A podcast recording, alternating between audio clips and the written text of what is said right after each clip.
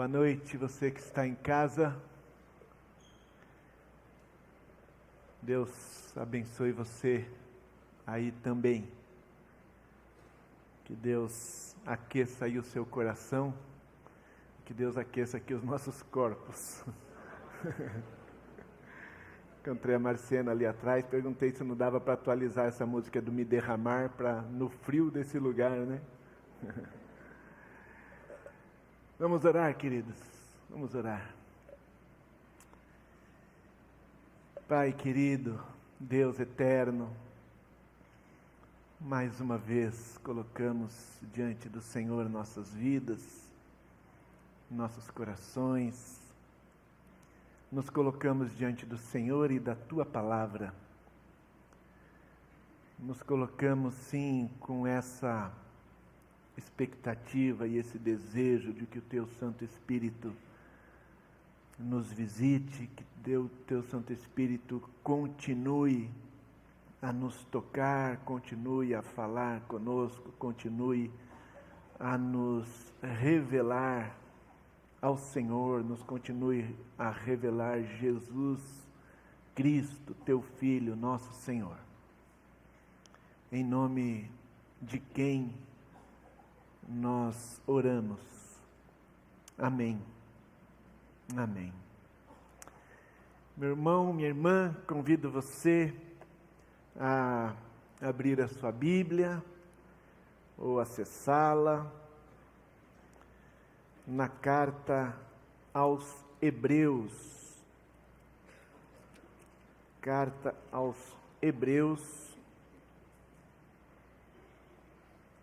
no primeiro capítulo, capítulo 1, versículo 1 da carta aos Hebreus, onde leio agora. Há muito tempo, Deus falou muitas vezes e de várias maneiras aos nossos antepassados por meio dos profetas, mas nestes últimos dias falou-nos por meio do Filho, a quem constituiu herdeiro de todas as coisas e por meio de quem fez o universo. O Filho é o resplendor da glória de Deus e a expressão exata do seu ser, sustentando todas as coisas por Sua palavra poderosa. Amém. Estas palavras iniciais, essa pequena introdução, talvez poderíamos chamar até de um pedacinho da introdução da carta aos Hebreus, tem me, me interpelado, tem chamado a minha, minha atenção para duas, duas coisas. Para a maneira como eu olho para a Bíblia e para a maneira como eu olho para Jesus. E é de dentro desse lugar, desse lugar no qual eu me sinto interpelado a pensar na maneira como eu olho para a Bíblia e na maneira como eu olho para Jesus, que eu gostaria de conversar um pouco com você hoje à noite e agradeço muito pela sua companhia e pela sua atenção, pela honra, né, pelo privilégio da sua atenção aqui enquanto meditamos nesse texto. A gente não sabe quem escreveu essa carta. Há palpites, mas a maioria dos estudiosos concordam em não saber. a maioria dos estudiosos concorda que não sabe quem escreveu essa carta. Mas a gente sabe que essa carta foi escrita ali no primeiro século, tá certo? É, é possível que tenha sido escrita por alguém que conheceu a Jesus pessoalmente, mas também não tem como a gente ter certeza, afinal, se a gente não sabe nem quem foi, não é? E está sendo escrita aí a cristãos hebreus, cristãos judeus, ou judeus cristãos, hebreus cristãos. E tem algumas palavrinhas nesse texto que, à medida que eu fui estudando, essas palavras chamaram muito a minha atenção e eu, e eu queria sublinhar essas palavras para você, compartilhar com você que palavras são essas e por que, que elas chamaram a minha atenção, tá bom? Por exemplo, tem, tem quatro palavras nesse texto aqui que elas não aparecem em nenhum outro lugar no Novo Testamento, só nelas. Isso é muito interessante, né? Eu achei muito curioso isso. Tem quatro palavras, e são quatro palavras que me parecem importantes aqui, e elas não estão em nenhum outro lugar no Novo Testamento, só aqui. É... Já vou dizer quais são, tá bom? Assim você não fica tentando adivinhar quais são enquanto eu estou falando outras coisas. É, essa palavra traduzida por muitas vezes, é uma palavra só, muitas vezes, ela só está aqui, não tem em outro lugar.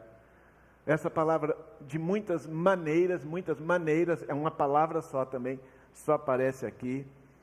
Resplendor, aí no, no versículo 3, onde diz o resplendor da glória de Deus, resplendor só aparece aqui. E essa expressão exata só aparece aqui também. Tá bom? Então, pronto, agora você já sabe.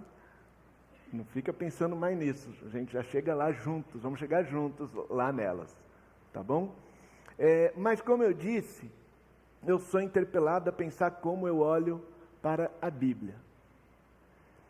E quando este, esta pessoa está escrevendo essa carta, é, a Bíblia dessa pessoa era só o Velho Testamento, tá certo? Aqui não existe ainda Novo Testamento. O Novo Testamento está sendo escrito, ainda não foi reunido, compilado, reconhecido como, ah, isso aqui é Bíblia, tá certo? Então, quando ele diz assim, há muito tempo, há muito tempo, Deus falou de muitas maneiras, muitas vezes aos nossos antepassados, pelos profetas, ele está falando especificamente de Velho Testamento, tá certo? É, só que aí, essa palavrinha aqui, falou, essa palavra falou, ela tem um, um significado dentro, seus, dentro das suas possíveis traduções, que é declarou sua mente, revelou seus pensamentos. Falar aqui nesse texto tem esse sentido de se revelar, de declarar como é a sua própria mente, revelar os seus pensamentos. Então, olha o que ele está dizendo. Há muito tempo, Deus se revelou, Deus revelou-se a si mesmo, muitas vezes e de muitas maneiras, aos nossos antepassados pelos profetas. É, isso começa a chamar a minha atenção a respeito de como eu olho para a Bíblia. Porque a gente pode olhar para a Bíblia como um livro de história, a história de Deus, a história do amor de Deus, mas é uma história. A gente pode olhar para a Bíblia como um livro de regras, de leis, de normas. A gente pode olhar para a Bíblia como um livro de promessas, e há quem goste muito de olhar para a Bíblia como um livro de promessas. Inclusive, há quem abra na Bíblia só as promessas Né? E há quem compra uma caixinha de promessa, porque aí não precisa nem ler a Bíblia mais, só lê as promessas. E é gostoso, né, a gente pensar que todas as promessas da Bíblia são promessas para mim. né? Deus fez lá uma promessa para Abraão e eu leio como uma promessa para mim. Deus fez lá uma promessa para o Davi, eu leio como se fosse uma promessa muito particular para mim. Deus fez uma promessa para o povo de Israel e eu falo, eu recebo, eu tomo posse. Então eu leio a Bíblia como um livro de promessas. E o autor de Hebreus vai dizendo: olha, Deus, por meio dos seus profetas, ele foi se revelando. E aí eu penso, puxa, faz sentido para mim olhar para a Bíblia como um livro de revelação, como um texto dado por Deus, deixado por Deus, providenciado por Deus, por meio do qual ele se revela, ele se apresenta, ele mostra como é a sua mente, ele mostra como ele pensa. É, que, como que isso soa para você? Vai pensando nisso. E aí eu queria então pegar essa palavrinha inédita aqui, muitas vezes. Muitas vezes. Sabe o que, que essa palavra significa de verdade? Esse muitas vezes. Vou convidar você a pensar numa coisa que você conhece bem. Pense em crediário.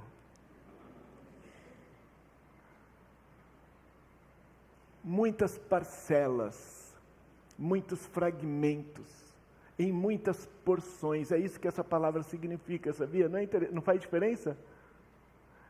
Há muito tempo, Deus foi se revelando em cada vez um pouquinho, uma parcelinha, um fragmento. Ele está dizendo: quando a gente vai lendo os profetas, a gente vai encontrando fragmentos da revelação de Deus. Pedacinhos, porções, porções.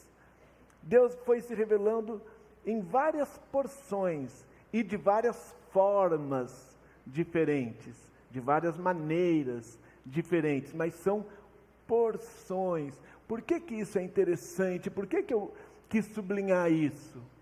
Porque a outra palavra sublinhada, aquela lá do resplendor, né? Porque ele vai dizendo assim: nos últimos dias Deus falou-nos por meio do Filho, a quem constitui o herdeiro de todas as coisas, por meio de quem fez o universo, e o Filho é o resplendor da glória de Deus.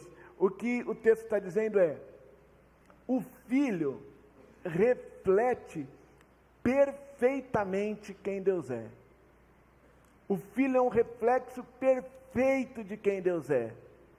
E a exata expressão é, é como se o filho fosse Deus esculpido, como se Deus tivesse impresso no, fio, no filho. Deus, é, o filho é uma, uma expressão completa, uma expressão plena, plena. Entende como isso em paralelo com os fragmentos é, faz diferença? Como isso faz diferença? É, eu quero usar aqui uma metáfora é, muito pobre, mas não tem como uma metáfora a respeito de Jesus não ser pobre. Qualquer metáfora é muito pobre, né? Qualquer figura de linguagem que a gente quiser usar para se referir ao Deus eterno, a Jesus, seu filho, é uma metáfora pobre. Mas quando eu fui pensando nesses fragmentos, veio à minha mente um, um quebra-cabeças de 5 mil peças espalhadas, misturadas, bagunçadas em cima da mesa. Pensa nisso. Um quebra-cabeças, 5 mil peças de um quebra-cabeça são fragmentos de, um, de algo que a gente não sabe o que, que é. De algo que a gente não sabe o que, que é. Aí você não tem ideia, porque você não tem a capa, você não tem a tampa da caixa. Você não tem como montar esse quebra-cabeça.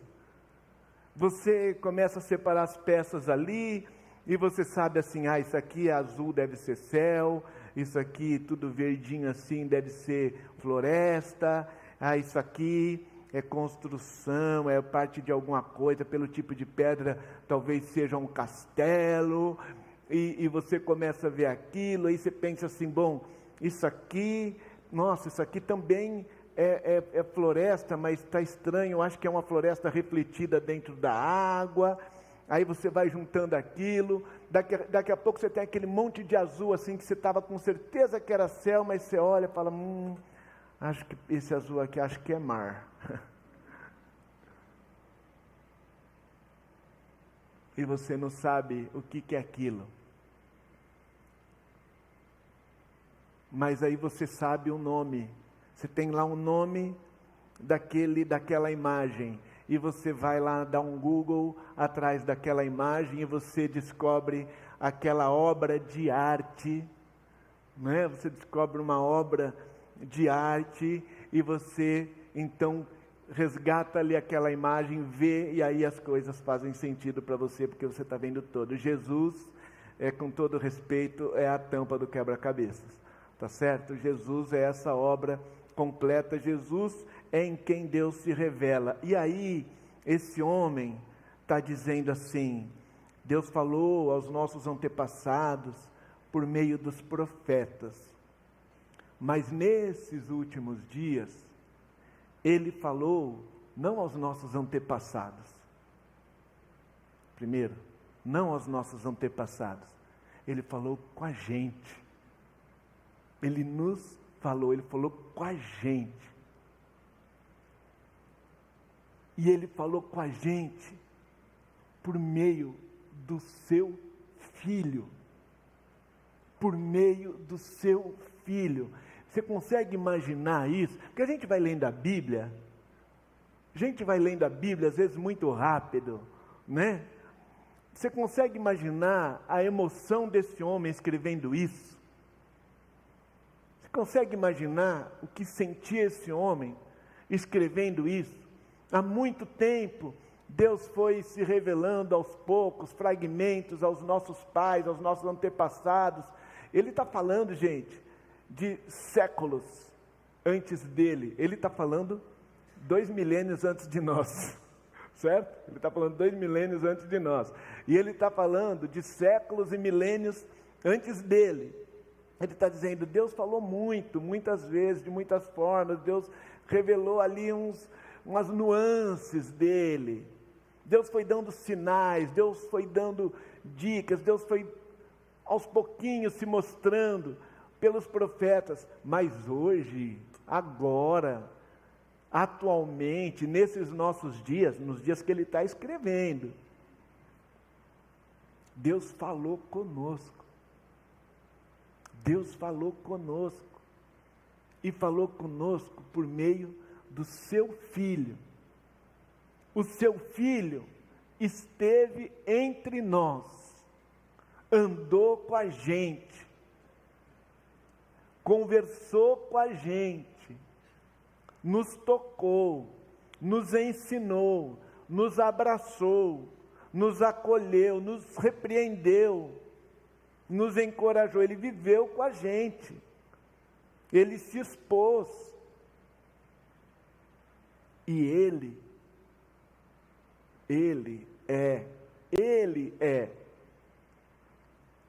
a exata expressão. Ele reflete perfeitamente quem Deus é.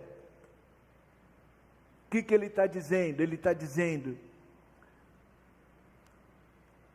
nós temos um presente de Deus, que é a lei, os profetas, as histórias dos reis, tudo isso, tudo isso Deus deixou para nós e foi nos revelando pedacinhos dele, porções dele, parcelas dele, foi aos poucos nos dando. A gente está muitos anos, milênios, nós estamos tateando, tentando entender quem Deus é por meio desses fragmentos. Mas agora nós podemos olhar para Jesus. Agora nós temos Jesus de Nazaré. Jesus de Nazaré. Se a Bíblia é um livro de revelação, Jesus é o auge dessa revelação, é o ápice dessa revelação, é o máximo, é o cúmulo, é a revelação é, completa. E eu leio esse texto, fiquei lendo e pensando nele, e eu fiquei lembrando de quantas pessoas conversam comigo e dizem assim: Cláudio, eu não consigo ler a Bíblia. Cláudio, a Bíblia é muito complicada. Cláudio, tem muita coisa que eu não entendo. Eu leio a Bíblia e eu não entendo nada. E eu digo para elas: eu também. E eu digo: sim, a Bíblia tem muita coisa muito difícil de entender. Concorda com isso ou não? A Bíblia tem muita coisa muito difícil de entender. Eu me permitiria dizer que a Bíblia tem muita coisa que ninguém entende. Ninguém entende. Ninguém. Sabe por que, que eu digo isso? Porque tem coisas na Bíblia que você, se você der uma pesquisadinha, você vai descobrir que aquelas pessoas que entendem ou acham que entendem, você vai encontrar assim umas dez que cada uma entende uma coisa diferente. Então a Bíblia tem coisa que ninguém. A Bíblia tem mistério. Mistério. A Bíblia tem mistério. Muito. Tem coisas que a gente não entende. Mas a Bíblia também tem muita coisa muito simples, gente. A Bíblia tem coisas muito simples de entender. Muito fáceis de entender. E Jesus é simples, viu? A gente tem um livro, né? A gente gosta de dizer isso. Você já ouviu isso aqui na IBAB? A gente tem um livro. É um livro sagrado. Um livro que nós amamos. Um livro que nós respeitamos. Um livro que nós estudamos. É o, é o nosso livro. Nós somos o pessoal do livro. A turma do livro mas nós somos seguidores de uma pessoa. Nós não somos seguidores de um livro. Nós somos seguidores de uma pessoa. Uma pessoa que tem nome, Jesus. Jesus de Nazaré. Por que nós seguimos a Jesus? Porque Jesus reflete perfeitamente a glória de Deus. E porque Jesus é a expressão exata. Jesus revela quem Deus é, como Deus é, na sua grandeza, na sua inteireza. Então nós lemos o livro para conhecer a pessoa. Nós lemos o livro para conhecer a pessoa. E eu leio essa introdução aqui da carta aos Hebreus e essas pessoas com quem ele estava falando não tinham ainda o Novo Testamento nas suas mãos. E eu fico pensando que ele diria para elas, se elas tivessem: leiam o livro para conhecer a pessoa. Leiam o livro para conhecer a pessoa. Nós precisamos nos aproximar de Jesus. Igreja, irmãos, irmãs, discípulos e discípulas de Jesus, nós precisamos nos aproximar de Jesus. Nós precisamos olhar Jesus de perto. Nós precisamos olhar Jesus de perto. Porque desde esse tempo aqui, desde esse primeiro século, quando essa carta aqui foi escrita, Deus tem falado conosco por meio de Jesus. Jesus deixou conosco o seu Espírito Santo, sobre o qual nós cantamos hoje, para que o Espírito Santo nos ajude a continuar olhando para Ele. É isso que o Espírito Santo faz. nos revela Jesus, nos aponta Jesus. E é isso que a Bíblia faz. Então, sabe o que eu falo para essas pessoas? Que falam assim: não consigo ler a Bíblia, é difícil ler a Bíblia, não entendo nada. Eu falo assim: vamos fazer uma coisa, vamos dar uma parada na leitura da Bíblia. Nessa aí do Gênesis ao Apocalipse, com a, com a Bíblia de estudo comentada e tal. Eu falo, vamos fazer uma coisa? Vamos passar uns seis meses lendo só os evangelhos? Vamos conhecer Jesus? Você está lendo a Bíblia para quê? Você está querendo se tornar especialista em Bíblia? Bobagem. Bobagem. Você está querendo se tornar especialista nos profetas? Bobagem. Está querendo se tornar especialista nos evangelhos? Bobagem. O que você precisa e que vai fazer a diferença na sua vida é conhecer Jesus. Conhecer Jesus. Então, passa seis meses, gente. Olha, está acabando o semestre, né? Está acabando o semestre, começando um semestre novo. Gente, que horror, né? Acabando o semestre do ano já. Assustador, né? Eu queria fazer um convite hoje para você. Queria fazer um convite hoje para você. Para você considerar esse semestre que vai começar, um semestre de você se aproximar de Jesus por meio dos evangelhos. Sabe, qualquer dos evangelhos que você lê aí, dois, três capítulos, três, quatro páginas por dia, não é, não, não é difícil, né? Estou falando de 15, 20 minutinhos ali. Qualquer dos evangelhos que você lê três, quatro páginas por dia, você vai ler aí numa semana, mais ou menos, né?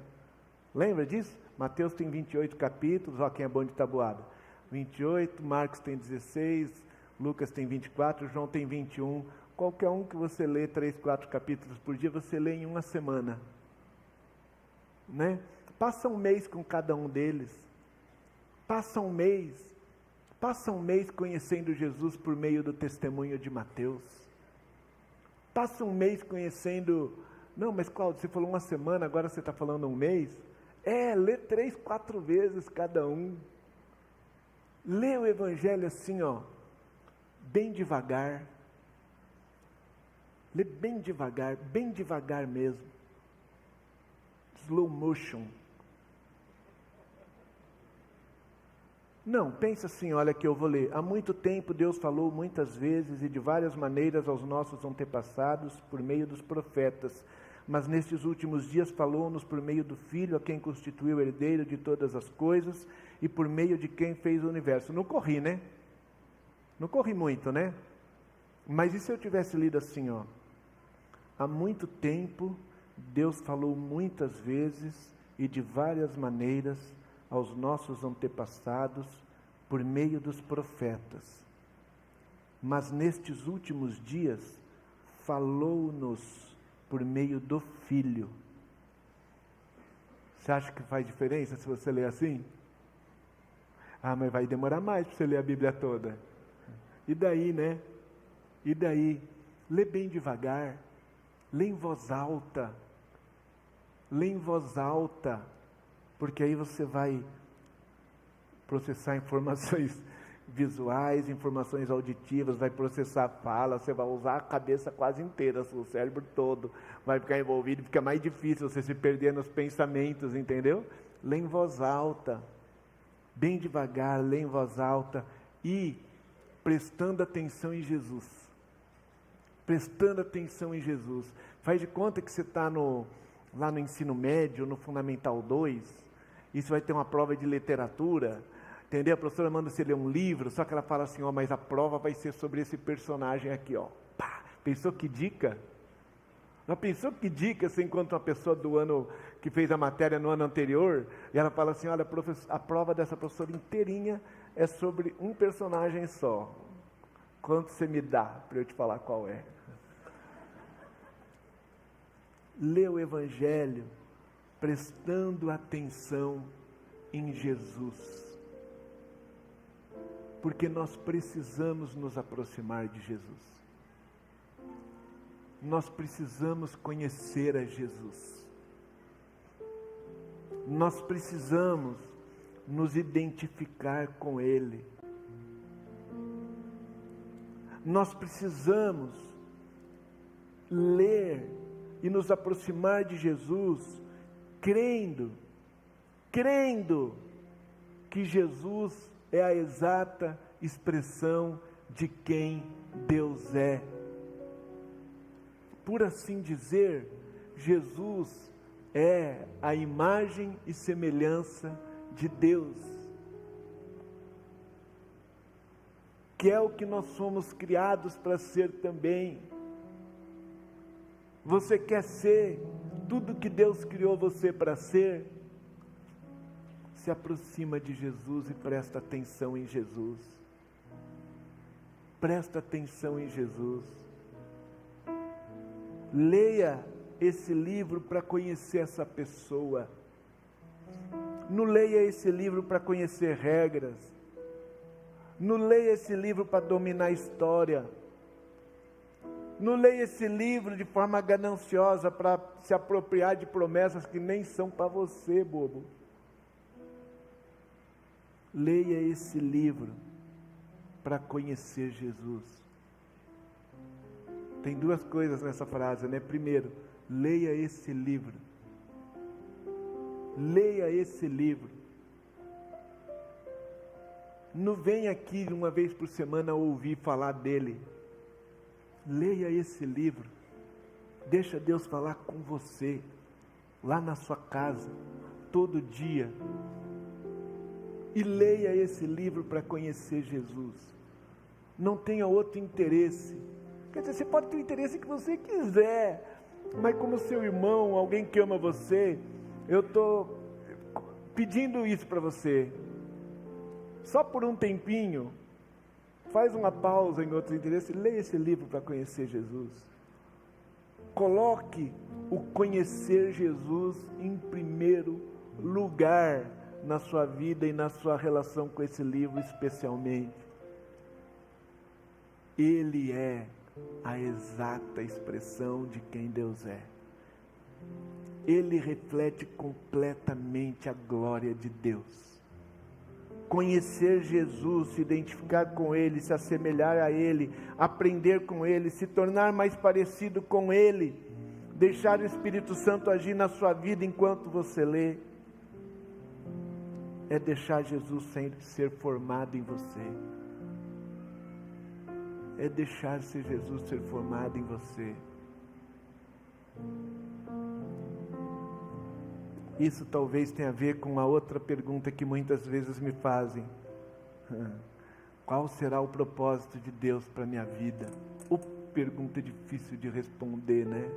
Nas circunstâncias da vida, como é difícil a gente conseguir entender o propósito de Deus. Por favor, joga fora essa pergunta. Deus só tem um propósito na sua vida, é que você seja mais parecido com Jesus. Esse é o propósito de Deus, está escrito na Bíblia. Se você lê a Bíblia devagar, em voz alta, prestando atenção em Jesus, você vai descobrir isso. Não vou nem te dar referência para você chegar lá sozinho. Mas você vai descobrir isso. O propósito de Deus é que você seja muito, muito, muito parecido com Jesus.